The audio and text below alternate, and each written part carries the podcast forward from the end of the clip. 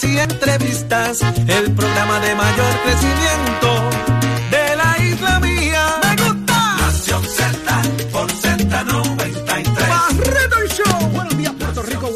Comienza Nación Z. Como siempre, un gran privilegio contar con ustedes con su sintonía en radio, televisión y nuestras plataformas digitales. Nos encontramos en vivo desde los estudios de Mega TV para Z93, tu emisora nacional de la salsa, en el 93.7 FM en San Juan, 93.13 FM en Ponce, 97.5 FM en Mayagüez, a través de la aplicación la música, la que puedes descargar en este instante para que nos veas en vivo o posteriormente. Disfrutar de nuestro podcast y así veas el contenido que te gusta, el contenido del análisis de Nación Z y también las entrevistas que hacemos acá a las diferentes figuras de la política, de la, de la salsa, de todo lo que está ocurriendo. Y de igual manera a través del Facebook Live. Que mire, usted se conecta ahora mismo, comenta, usted es parte de nuestra conversación y le da share para que otras personas también disfruten del contenido que bien usted está viendo, comentando y siendo parte de nuestra conversación. Me acompaña esta mañana el licenciado Eddie López. Buenos días, Eddie. Buenos días, Jorge. Buenos días a todos los que nos sintonizan dentro y fuera del país. Un privilegio estar con ustedes una nueva mañana, hoy miércoles 8 de junio del año 2022 a todos los que nos sintonizan a través de las plataformas interactivas. Préndeme, préndeme el Facebook Live por ahí para que los amigos se puedan conectar y dejarnos sus comentarios como todas las mañanas aquí en Nación Z, prestos y dispuestos para llevarles a ustedes las informaciones, pero sobre todo el análisis que, a, ustedes, les gusta. Oye, excusamos a nuestra compañera Saudi Rivera en la mañana de hoy, que está atendiendo un asunto eh, personal, así que esperamos ya tenerla de nuevo con nosotros pronto acá a Saudi Rivera, así que eh, ya ustedes saben que hoy va a estar excusada de nuestro programa, pero vamos arriba Puerto Rico, vamos arriba, dígame, hoy vamos a tener aquí con nosotros a la presidenta de la Autoridad de Acueducto y Alcantarillados, Doriel Pagán, con todo este tema del asunto del racionamiento, de los cambios que se están dando a raíz de la sequía que ocurre en Puerto Rico, entre otros temas que vamos a discutir con ella acá. ¿Quién está en nuestro análisis hoy? Va a estar nuestro análisis explosivo de los miércoles, con Sonia Pacheco y Jordi Navarro. Vamos a hablar de todavía del proyecto de estatus y lo que tiene que ver eh, con las definiciones de la ciudadanía y también qué va a pasar con el proyecto que tiene que ver con lo que es el aborto, eh, las restricciones para el aborto. Hay un informe negativo por ahí flotando que parece que no tiene los votos y no se pueden conseguir, así que hablaremos con ellos acerca de esto, Jorge. Y también va a estar el licenciado Leo Aldrich de frente al país y mucho más para discutir con ustedes mm. de todo lo que está ocurriendo en y fuera de Puerto Rico, así que quédese conectado aquí en Nación Z. Eddie, antes de discutir los temas que tenemos pendientes, quiero darle eh, una nota importante a la gente, cómo está la gasolina hoy, que está, mire, a precios que usted se va, a salir, usted no va a querer salir de su casa. Mire, la gasolina eh, total eh, la regular 1.34 en bomba, premium 1.45, este según los datos que nos brinda DACO, Shell 1.35, premium 1.50. Puma 1.33, 1.48 la Premium, Toral 1.32, 1.47 la Premium, la Golf 1.32, 1.42 la Premium, la gasolina Texaco 1.34, 1.49 en bomba, así que usted sabe que está fluctuando. Vamos de camino a los dos pesos. A los dos pesos. Por ahí va, ya está fluctuando el 1.50 Eddie, la Premium y tocando los 1.35 a 1.45 la regular promedio, así que usted mira, haga sus ajustes con el tema de la gasolina. Pero vamos de inmediato Eddie, a hablar de lo que ha ocurrido en las últimas horas y es que la Cámara de Representantes ayer le dio el aval, 43 votos a favor, 4 votos en contra, no hubo abstenciones al presupuesto que presentó el representante Jesús Santa eh, Aponte, Jesús Santa Rodríguez, perdón, debo decir, Aponte su señor padre que en paz descanse, un presupuesto de 12.572 millones de dólares que fue que se aprobó el día de ayer con, unos, con unas cuantas enmiendas. Esa, esa medida en contra le votó Denis Márquez que presentó una, una, enmienda muy interesante porque mucha gente hace el reclamo de que hay que salir de la Junta, de que hay que sacar la Junta aparte, de que no deben estar. Y Denis presentó una enmienda para eliminar el presupuesto de la Junta de Supervisión Fiscal que es parte de la asignación presupuestaria que hace Puerto Rico. O sea, nosotros tenemos que pagar el salario de los miembros de la Junta de Supervisión Fiscal. Y Denis Márquez presentó una enmienda para eliminar dicha partida en el presupuesto. Le votó en contra ambos miembros de Victoria Ciudadana y el representante independiente Luis Raúl Torres. Entre las enmiendas está el dinero para poder asignarle un turno adicional al CDT de Loíza para convertirlo en un turno nocturno también el sistema de retiro de la Universidad de Puerto Rico, así como dinero para el Departamento de la Familia que puedan atender la necesidad que existe de servicios de, amas de llaves para adultos mayores. Pero me parece que el Poison Pill, Eddie, está en que se mantiene el fondo de equiparación, cosa que de alguna manera la Junta de Supervisión Fiscal ha estado en contra, de en manos del Senado ahora, ver qué va a pasar con eso y si finalmente pasa el crisol de la Junta. Mira, Jorge, los últimos tres, cuatro gobernadores han decidido casar la pelea o no con la Junta de Supervisión Fiscal en este punto y particularmente lo que tiene que ver con lo que es las aportaciones al Plan Vital y la partida que tiene que ver con también con el con lo que es el fondo de equiparación de los municipios donde la Junta ha estado trancada, trancada y no quiere dar su brazo a torcer a esos efectos. En años anteriores un poco han llegado a un happy medium, pero en este se pintaba la controversia con que eh, no iban a dar paso a esto, a pesar de que, volví, reitero, en años anteriores han provisto para que esto pase. En el caso de lo que hablas de la eliminación de las partidas de la Junta, esto el Partido Independentista puertorriqueño, tanto en Senado como en Cámara, han venido eh, ideándolo eh, ya por varios años, yo creo que desde, los principios de la, de la Junta de Supervisión Fiscal, y pues la reacción a esto es que sería una violación crasa y directa contra lo que es la ley promesa y lo que esto pudiera tener como consecuencia eh, y a esos efectos, pues, estaría interesante ver qué pasa, pero no creo que llegue muy lejos y las repercusiones, pues tendríamos que estar listos para afrontarlas, eh, no porque se le tenga miedo a la Junta, sino porque estaríamos en directa violación a el Estatuto Federal que determina que hay que eh, sacar esa partida del presupuesto para llevarla a cabo y trabajarla. El asunto de por quién los gobernadores dan la pelea, si es por la Universidad de Puerto Rico, si es por el Fondo de Equiparación para los Municipios, pues eso eh, queda por verse, ¿verdad? Y qué peleas al final se rinde o se entrega y cuáles se siguen dando. Eh, la, la, realidad es que la situación con los, los municipios, la, la quizás la consecuencia llegaría mucho más directa y más rápido, Jorge, para las personas y por eso es que los últimos cuatro gobernadores han decidido dar la pelea por ese fondo de equiparación y por esa aportación de lo que es el PayGo y por el fondo de eh, lo que tiene que ver con el plan eh, de médico, de las aportaciones del plan médico. Vamos a ver qué pasa con esto en el Senado. Ahora pasa a manos de Juan Zaragoza en el Senado de Puerto Rico eh, para que antes del 25 se pudiese aprobar eh, en ambos cuerpos legislativos, más allá de, como hemos dicho anteriormente, de verdad, de que se apruebe en el Senado, lo envíen a la Junta y que, mire, un tachón, una página que le tachen, un punto que le cambien para llevarlo al comité de conferencia. ¿Y cuál será el compromiso que pueda llegar con la Junta también, que va a ser interesante, como en otros años se hayan hecho, y permanecer bajo la fórmula que hemos tenido desde el año pasado, que este, ya pagando deuda, este ya sería hecho por la propia legislatura de Puerto Rico y eso pues tiene un impacto significativo. El, segundo balanceado, el primero pagando deuda. En lo que es saliendo de eh, para los pasos para salir de promesa. Y si no pasa nada, es el presupuesto impuesto por la Junta y regresaríamos hacia atrás nuevamente porque no tendríamos un presupuesto balanceado presentado por la legislatura, regresaríamos nuevamente a cero para poder establecer los cuatro o cinco presupuestos corridos que necesitamos. Así que es bien importante lo que va a pasar con este presupuesto en cuanto a lo que signifique salir del tema de promesas y de la Junta de Supervisión Fiscal. Así que es muy importante lo que ocurre en la legislatura en los pasados, en las próximas horas con respecto a este tema. De igual manera, eh, quedándonos en el tema de la legislatura, allá parecería que, como, como tú has dicho en otra, eh, aquí, de que hay muchos legisladores calladitos para atender el proyecto 693. Yo había comentado que en comisión de eh, familia se iba a aprobar el, proyecto. Sin embargo, eh, Migdalia González, la senadora de Mayagüez del Partido Popular que preside la Comisión de la Mujer, ella tuvo una fricción con esta medida porque originalmente se la quitaron. Esta medida atiende a asuntos de la mujer, no está en su comisión, la pasan a asuntos de familia. Ella está en contra de la medida, ha sido una aporte estandarte en contra del proyecto eh, eh, que regula lo que es el aborto. Tiene un informe negativo de la medida, aunque, mira qué interesante, ella tiene un informe negativo de la medida en su comisión y la comisión de Joel Rodríguez Bebe de Familia tiene un informe positivo.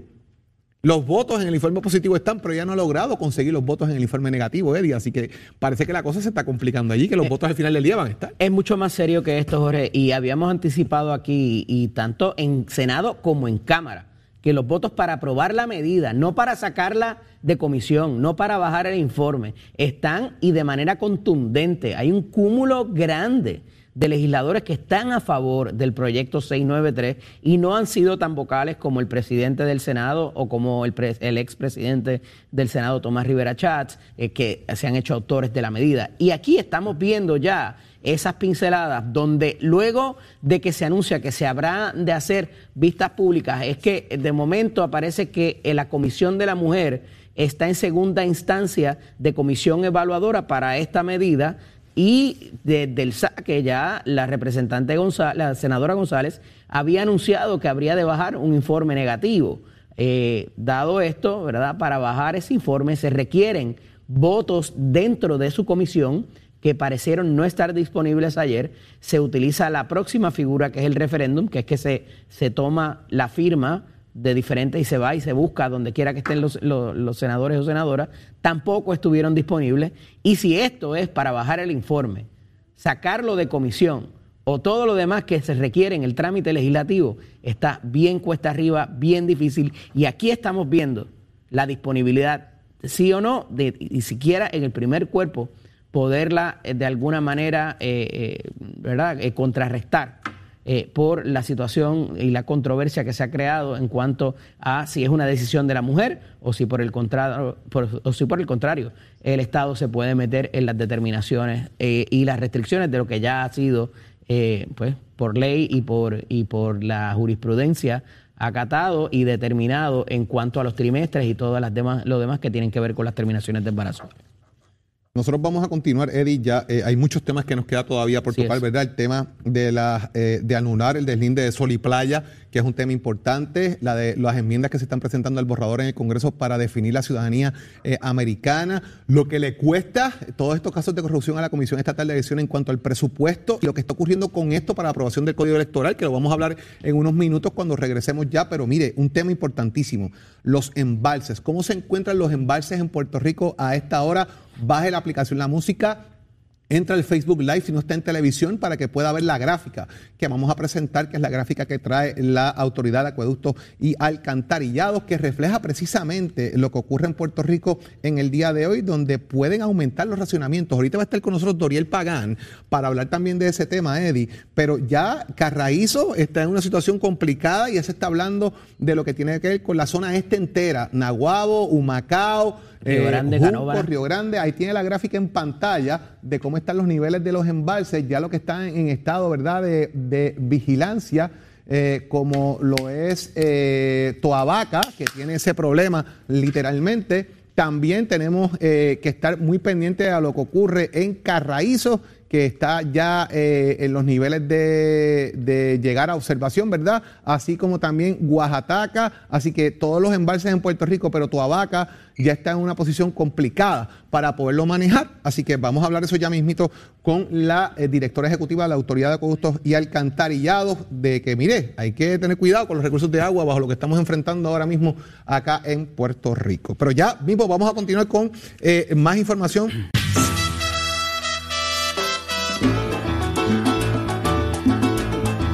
Regresamos Puerto Rico, regresamos con ustedes en vivo en Nación Z. Ya comienza una nueva media hora para seguir discutiendo con ustedes lo que ocurre aquí fuera de Puerto Rico.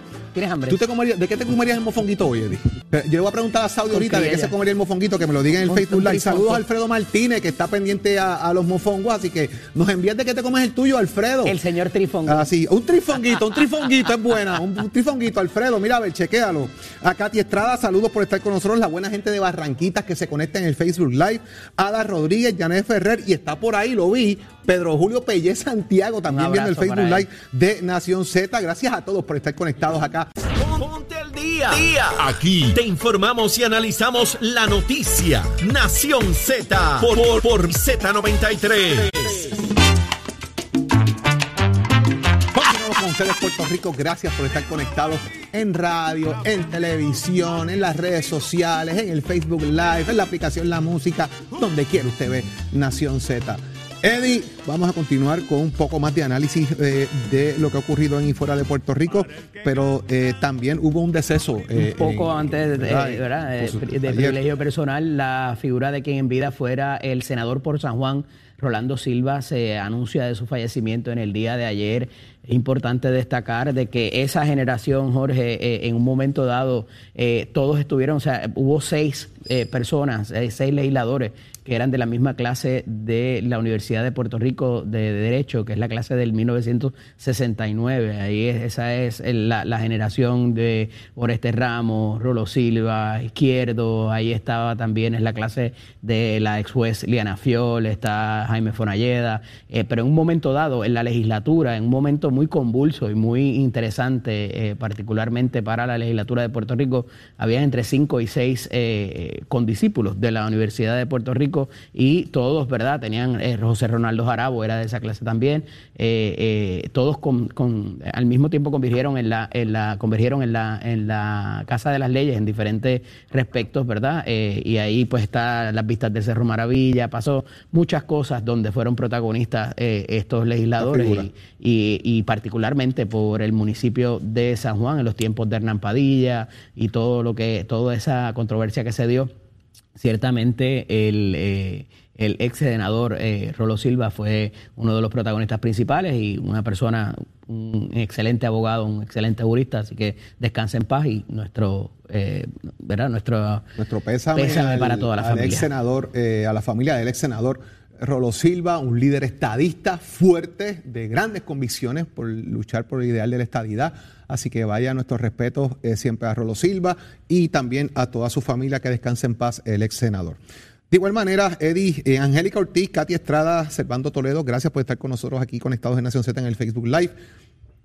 Fíjate qué interesante, el Departamento de Recursos Naturales y Ambientales anula el deslinde de sol y playa y el Tribunal Supremo de alguna manera finaliza la controversia judicial en torno a si los permisos son nulos o no lo son. Así que esto, mire, game over, pero todavía hay un segundo aire, quedan 20 días para presentar una moción de reconsideración por parte de los residentes. ¿Cómo es esto? ¿Cómo esto, esto? Mira, eh, esto es un poco complicado, Jorge, porque, eh, y me refiero a las posibilidades de éxito de esta moción de reconsideración, porque consono con la desestimación que se da por el Tribunal Supremo, se da también una orden del Departamento de Recursos Naturales donde se elimina, por decirlo de cierta manera, lo que es la zona de deslinde que le daba a estos la potencialidad para reconstruir, remodelar lo que había sido afectado por el huracán. Y se deja sin efecto lo de aquellos 30 metros y demás de, que hasta dónde se establecía lo que es la zona marítimo terrestre, pues eso se queda eh, sin vigencia y eso es lo que le da la fuerza quizás al pedido de los condómines, ¿verdad? De los titulares del condominio Sol y Playa en la playa de Rincón, por lo que quedan desprovistos de una herramienta jurídica importante para poder eh, llevar a cabo su reclamo. Entonces, más allá de lo que pueda decir el Tribunal Supremo, que es la última palabra en cuanto a cualquier auxilio que se les pudiera dar para eh, continuar la obra, esta situación donde se ordena por parte de eh, la entidad con pericia sobre la materia, los deja desprovistos y no solamente no pueden continuar, sino que tienen que demoler lo que ya está allí una victoria para algunos, ¿verdad? Los manifestantes y demás. Eh, ya aquí pues no hay mucho más para dónde acudir. Eh, me parece que sería un ejercicio en futilidad por donde empiezo, ¿verdad? El análisis, el asunto de la reconsideración. Hay que ver dónde queda entonces y qué se pueda rescatar una vez se desarrolle y se eh, establezca cuál va a ser la zona marítimo terrestre y los y los predios donde sí se pueda de alguna manera hacer cualquier, eh, no necesariamente una zona recreacional, pero lo que vaya, cómo vaya a terminar siendo esa finca donde los titulares evidentemente tienen intereses, Jorge. También hay un tema bien importante y es el tema ahora mismo, Edith, de que la legislatura nuevamente a días de que culmine el proceso, se están dando varios, eh, ¿verdad? De lo que hemos hablado del presupuesto. Termina la sesión ordinaria. exacto, la sesión ordinaria. El famoso proyecto este también de, la, de las pensiones alimentarias, de la regulación de los márgenes, eh, se derrotó también en la Cámara de Representantes ayer y esto puede, pues de alguna manera, crear un poquito de fricción porque no teniendo a Luis Raúl en el redil, eh, como legislador independiente y quizás un legislador molesto porque le cuelga un proyecto, puede complicar el panorama para el Partido Popular a la hora de aprobar medidas, porque necesita votos entonces de la periferia. Hay que estar, hay que estar pendiente a eso, de cuáles pueden ser las reacciones a esto. Pero el código electoral la Comisión Estatal de Elecciones de Puerto Rico eh, ha dicho su presidente que ellos obviamente no opinan, esto ha sido así toda la vida, ellos no opinan en temas electorales de la legislatura, pero han levantado una bandera, todos los cambios que ustedes hagan, aprueben presupuesto para esos cambios. Porque ahora mismo la Comisión Estatal de Elecciones, Eddie, y, te digo este planteamiento para que lo analices en general, los casos de corrupción y renuncias a la Comisión Estatal de Elecciones le han costado 72.496 dólares que no estaban presupuestados para estos fines. Este dinero es otra cosa. ¿Y por qué cuesta esto? Pues mire, porque estas elecciones, aunque son para efectos prácticos, uno los miraría como una primaria de un partido político, usted está escogiendo un alcalde. Así que este evento no lo puede correr el partido político per se con sus fondos. Tiene que correrlo la Comisión Estatal de Elecciones, porque la persona que se va a escoger ahí, aunque está afiliada a un partido político, eh, es una figura que va a ser electa en función eh, eh, inmediatamente. O sea, Néstor Alonso costó 56 mil billetes a la Comisión Estatal de Elecciones. La elección de Guayama, que fue una elección también de, un acto de, corrupción, y la de Atillo, que fue una renuncia por una condición de salud del alcalde, costó 7.937 pesos. Guainabo, 4.400 pesos. Humacao de Buena ya va por los 4.000 pesos, que es este próximo domingo. Mire, llamado por 62 mil billetes, Eddie. Pero aquí hay que deslindar quizás las controversias porque no es lo mismo cuando es corrupción que cuando es un asunto de salud, ¿verdad? Y esas cosas van a suceder, van a haber que sustituir a los alcaldes y por eso el código provee para eso, el código municipal provee para eso. Pero fíjate, me parece un punto muy interesante en términos de que prevean, la legislatura prevea cuál va a ser el costo de los cambios al código electoral. Porque el mejor ejemplo lo tienen en el voto adelantado, los costos de correos como se dispararon y toda la logística que había que llevar a cabo por parte de la empleomanía de la comisión. El asunto de las primarias y las secundarias también fue un costo no previsto y que tuvo que ver con que nadie se sentó a decir, pues mira, si hacemos esto este día, tenemos que hacer esto este otro, y eso cuesta. Y eso tiene un costo eh, para propósitos de cómo funciona la comisión y cómo se ha pensado. Ah, que todos los cambios siempre van a requerir que haya algún tipo de inversión eh, eh, pero claro, eh, además de que cuando tienes el costo de la tecnología, que también fue otro, que no se, no, no, no, no, se hizo una buena previsión cuando empezó la programación de las máquinas y el mantenimiento que había que darle y todo lo demás, y lo hemos visto recientemente, en que tiene que entonces el presidente ir a buscar más dinero, más recursos para poder tener las máquinas al día y hacer todo lo que haya que hacer. Pues ciertamente me parece que es un buen punto de partida para la discusión.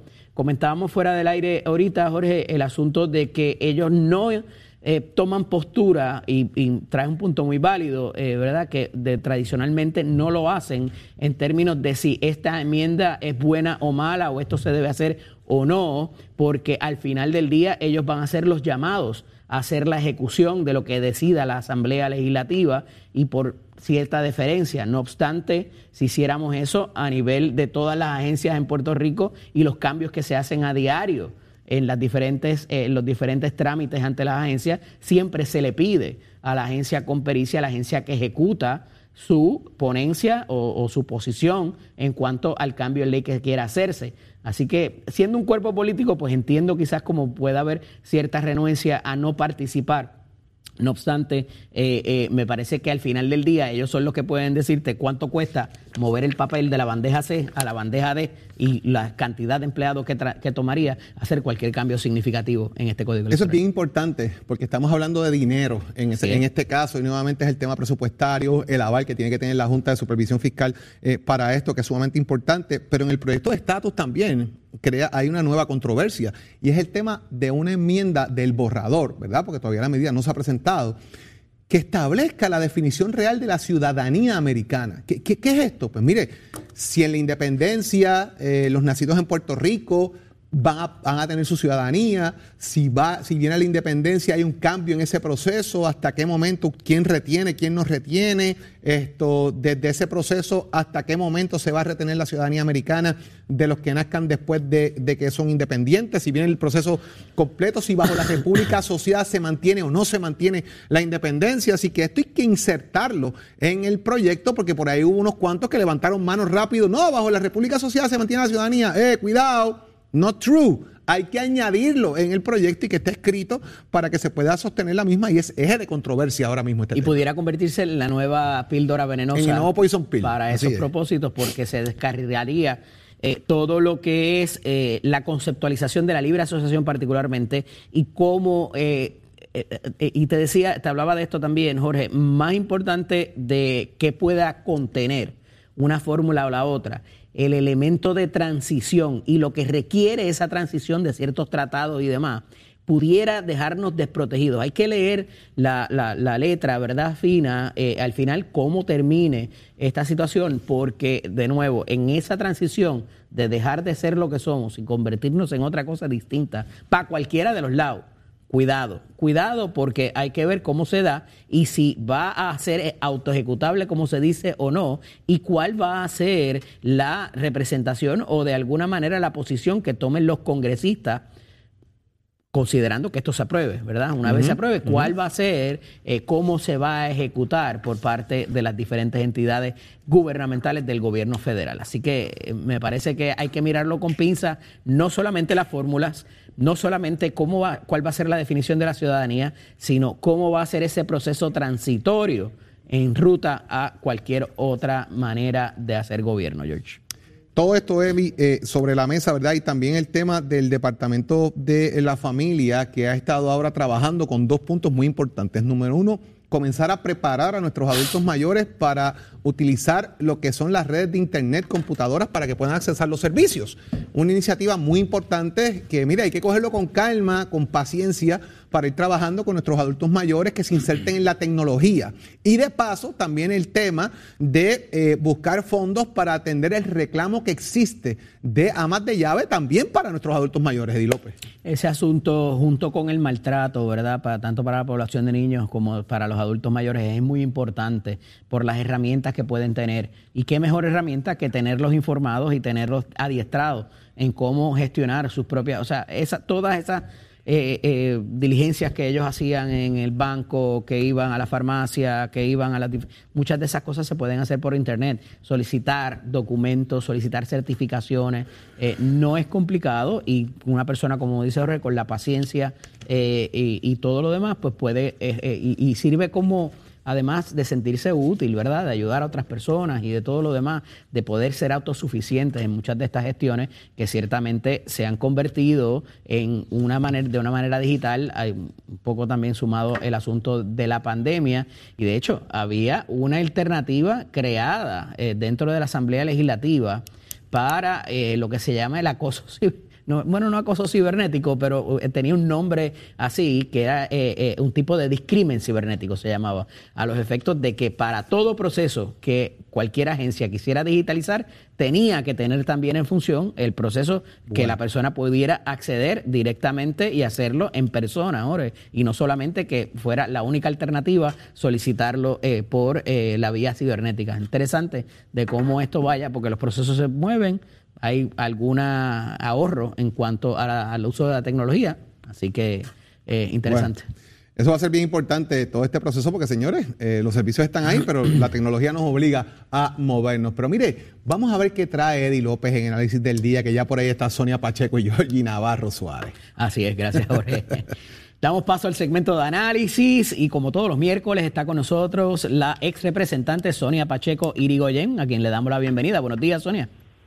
Buenos días, Eddie, y buenos días también a toda la gente que nos escucha por ahí tempranito. Seguro que sí. Está con nosotros también el representante por el precinto 5 de San Juan, el amigo Jorge Navarro y Suárez. Buenos días, Georgie, bienvenido. Buenos días a ti, un saludo a todos los radioescuchas, televidentes. Un placer estar con ustedes, con ustedes y a Sonia.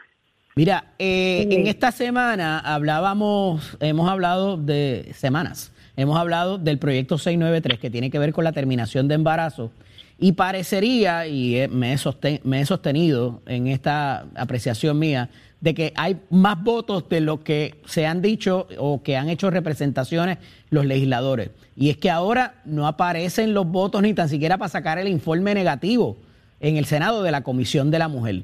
¿Qué está pasando aquí? Hay mucha gente que le va a votar a favor y no ha dicho nada. Eh, ¿Dónde estamos con eso? Comienzo contigo, Sonia. Bueno, pues eh, yo creo que ese informe al final no va a poder ser negativo que sería pues en parte, eh, no sé exactamente, ¿verdad? Porque uno no está allá adentro, qué es lo que eh, se ha discutido adicional a lo que pudiera ser el, proyecto eh, principal. Y pues se sabe que este proyecto se estaba compartiendo con esta otra comisión. Me parece que un referéndum eh, donde van a ir donde las personas que ya votaron a favor de, del otro proyecto, del proyecto, pero en la otra comisión, pues va a ser, bueno, pues, pues, negativo, va a ser, en este caso, se va a quedar un, un, un referéndum negativo y se va a quedar sin los votos porque lamentablemente pues no se ha podido conseguir eh, que la gente entienda lo, lo, lo, que realmente el proyecto al final pues no no no no busca esto una solución completa. Yo creo que finalmente, vamos a hablar claro, en la Cámara de Representantes este proyecto, si llega, no va a tener los votos para que llegue hasta el gobernador. Yo, y me he sostenido, yo pienso que va a ser peor en la Cámara de Representantes. Hay más, hay más conservadurismo en la Cámara de Representantes y hay más votos a favor de la medida. ¿Cómo, cómo, va, cómo ve la cosa, representante eh, Navarro? Mira, no, ha salido del Senado. Este, mm tiene alguna tranquilla o algo, porque si no hay votos para cualquier tipo de informe, sea positivo o sea negativo, pues no se ha podido este, clarificar dudas a favor o en contra. Yo le daría el espacio a que el Senado termine y culmine. Esto es un proyecto o una medida de iniciativa del Partido Puesto Pero ustedes hablan y dialogan, representantes, y esta medida es bastante controversial. Tiene que haber ya habido algún, ah, yo estoy a favor, yo estoy en contra. Mira, ¿por dónde va la cosa? yo, yo siempre he estado en contra del aborto. Hay que ver cómo esto llega a final y firma a la Cámara, ver los pros y los contras. Eh, y, y, una vez llegue, pues uno puede tomar una determinación de si sí o si no. Es como tú indicaste, hay más conservadorismo acá en la Cámara eh, a nivel de que somos representantes de distritos, tenemos el contacto más directo con, con, las comunidades y en ese sentido, pues uno como representante, pues tiene los oídos en tierra.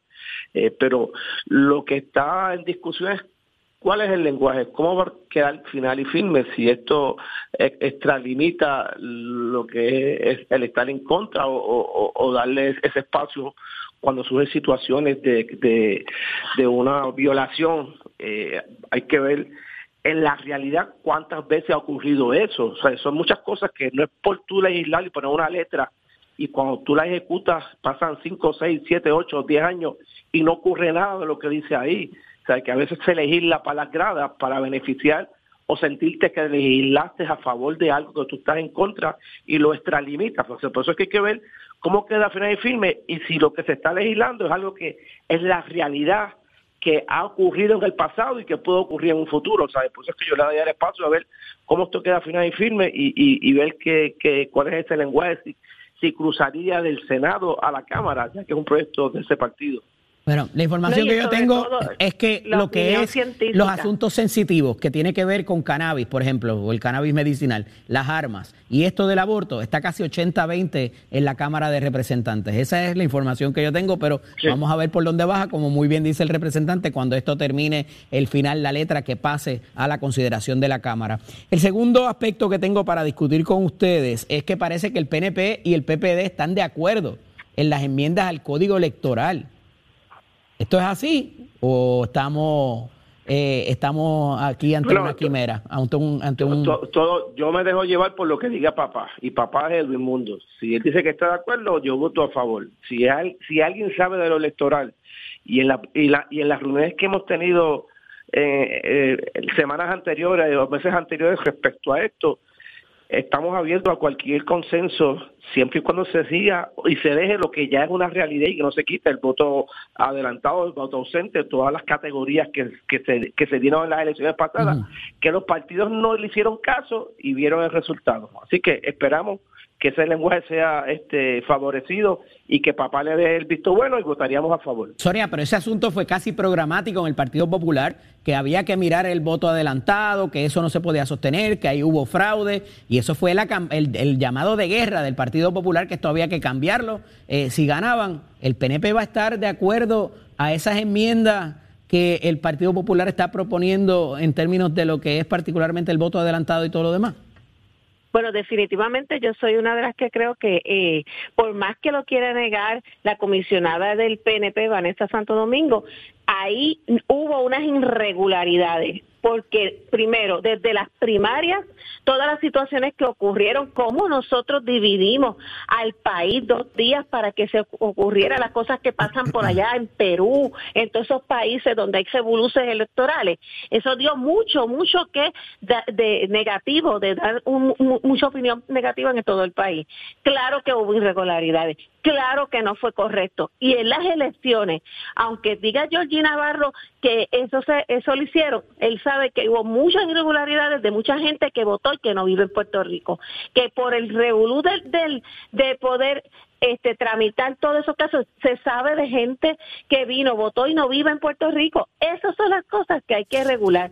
Y si el Partido Popular está sometiendo unas, unas recomendaciones para enmendar ese código que pueda salvaguardar lo que es la pureza del proceso y especialmente lo que es lo más importante, mira, para mí si había algo que yo me daba la pata cada vez que yo viajaba eh, y veía otros procesos en otros países, era la pureza del proceso de las elecciones, no que se vengan a, interpretar que pueda haber algo negativo o un chanchullo y tratar de robar las elecciones a las personas en cualquiera de los sitios. Fueron y eso es lo que no podemos llevaron a los tribunales y nunca prosperaron porque todo fue eh, chismes de pasillo, Sonia. La realidad es que ustedes no, estaban preparados para eso. Dime. qué caso prosperó, dime qué caso. Tú eres la que estás hablando, estás generalizando. ¿Pero qué caso sometieron? Porque, dime qué caso sometieron. ustedes son los que dicen que hubo irregularidades. No hubo nada. Eh, todo el mundo sabe. Van a hacer falta, van a hacer falta los votos. Van a hacer falta, Sonia, escúchame, van a hacer falta los votos de los partidos minoritarios entiéndanse los incipientes, los nuevos, el, el PIB, lo que es Victoria Ciudadana, lo que es Proyecto Dignidad, los votos individuales para enmendar el código van a hacer falta o esto simplemente es que el Partido Popular y el PNP se pongan de acuerdo y lo demás no importa? Georgie. Mi opinión, mi opinión, ah, bueno. Georgie. Mira, eh, sencillo, el, voto adelantado, el voto encamado vino para quedarse. ¿Cuáles van a ser las enmiendas? Pues que las sometan si no se ponen de acuerdo, yo estoy feliz. ¿Hace falta ponerse de acuerdo con los partidos minoritarios, que no sea el Partido Popular y el PNP? ¿O esto lo decide el PNP y el PP de ella? No, yo estoy, yo estoy de acuerdo que lo, que lo, que eso lo decidan entre todos, aunque sabemos que actualmente, por la, como está la ley electoral, quienes tienen actualmente las decisiones son los dos partidos mayoritarios. Claramente entiendo que ese código debe de aumentar la participación. No, si el que no tiene hecha no tiene sospecha. Más personas que puedan tener decisiones y que vaya este, en la democracia la oportunidad de que las personas puedan tener una sentirse seguro de que están tomando decisiones para que la gente sola sea la que lo, pueda determinar finalmente y no que sea un grupito, yo sí estoy de acuerdo. Y, creo que lo que el, el, comisionado electoral del Partido Popular, este, que, que ha luchado por que hayan esas enmiendas al igual en todos los, otros aspectos que se han estado trabajando, creo que, que si él está recomendando y está satisfecho el Partido Popular con lo que se tiene ahí, definitivamente. tú, este, estás claro que nada, nada del voto a domicilio y en cómo se va a eliminar. Tú estás claro, ¿verdad? Ahí no está ninguna de esas enmiendas. Que no se debe de eliminar porque yo no ah, puedo una persona que esté ah, pues, enferma, no vengas a decir que hubo, hubo irregularidades. En casa, no, este, no, pero un voto. a lo que, voy, es que lo, que ocurrió en las, lo que ocurrió en las elecciones de ese tipo de votos se va a quedar Así que no hubo ninguna irregularidad, así que no hables cosas que no son. Gracias, gracias a ambos. Las enmiendas son otras adicionales, son otras adicionales. gracias a ambos, hablamos la semana que viene. Gracias a ambos, hablamos la semana que viene. Un abrazo. En verano, la calor está buena y mira, ve una cervecita fría por la noche no te, no Hasta luego, Sonia. Gracias. Jorge, paso contigo. Carlos Correa está ahí. Somos, una mirada fiscalizadora sobre los asuntos que afectan al país. Nación Z, Nación Z. Por Z93, somos tu noticia. Que soy una mujer de Continuamos con ustedes, Puerto Rico. Mira, aquí está Yesenia Merced. Buenos días, Yesenia. Buenos días, Jorge. Buenos días, Puerto Rico que nos ven de diferentes partes. Jorge, está haciendo una calor en Puerto Rico. calor hace en este país. Y entonces el problema es que uno tiene que prender los aires y el costo de luz sube. Claro que sí, sí. Bueno, podemos buscar una solución que es efectiva. Usted la conoce, pero yo se la voy a volver a mencionar y es cambiarse a energía renovable. Lamentablemente están haciendo unos calores sumamente grandes y yo sé que usted familia quiere ahorrarse un dinerito, ¿verdad? Para que esa factura no llegue elevada, pero eso es casi imposible porque la calor es muy fuerte y usted debe tener calidad de vida. Sin embargo, con lo que es energía renovable, paneles solares con batería de respaldo, usted tiene un sistema que le va a permitir almacenar y producir producir su propia energía. Es un sistema para toda la vida, es una inversión que usted va a hacer para usted, obtiene lo que es un paguito fijo y por supuesto tienes la independencia energética que necesitas ante lo que son los apagones constantes en nuestro país. Por supuesto, eh, ya usted sabe que va a recibir aumentos, no sabemos cuándo usted reciba, ¿verdad? Esos fabulosos aumentos que usted recibe. Así que qué mejor que obtener un sistema que le va a permitir seguridad energética, pago fijo y paga para usted, que eso es, eh.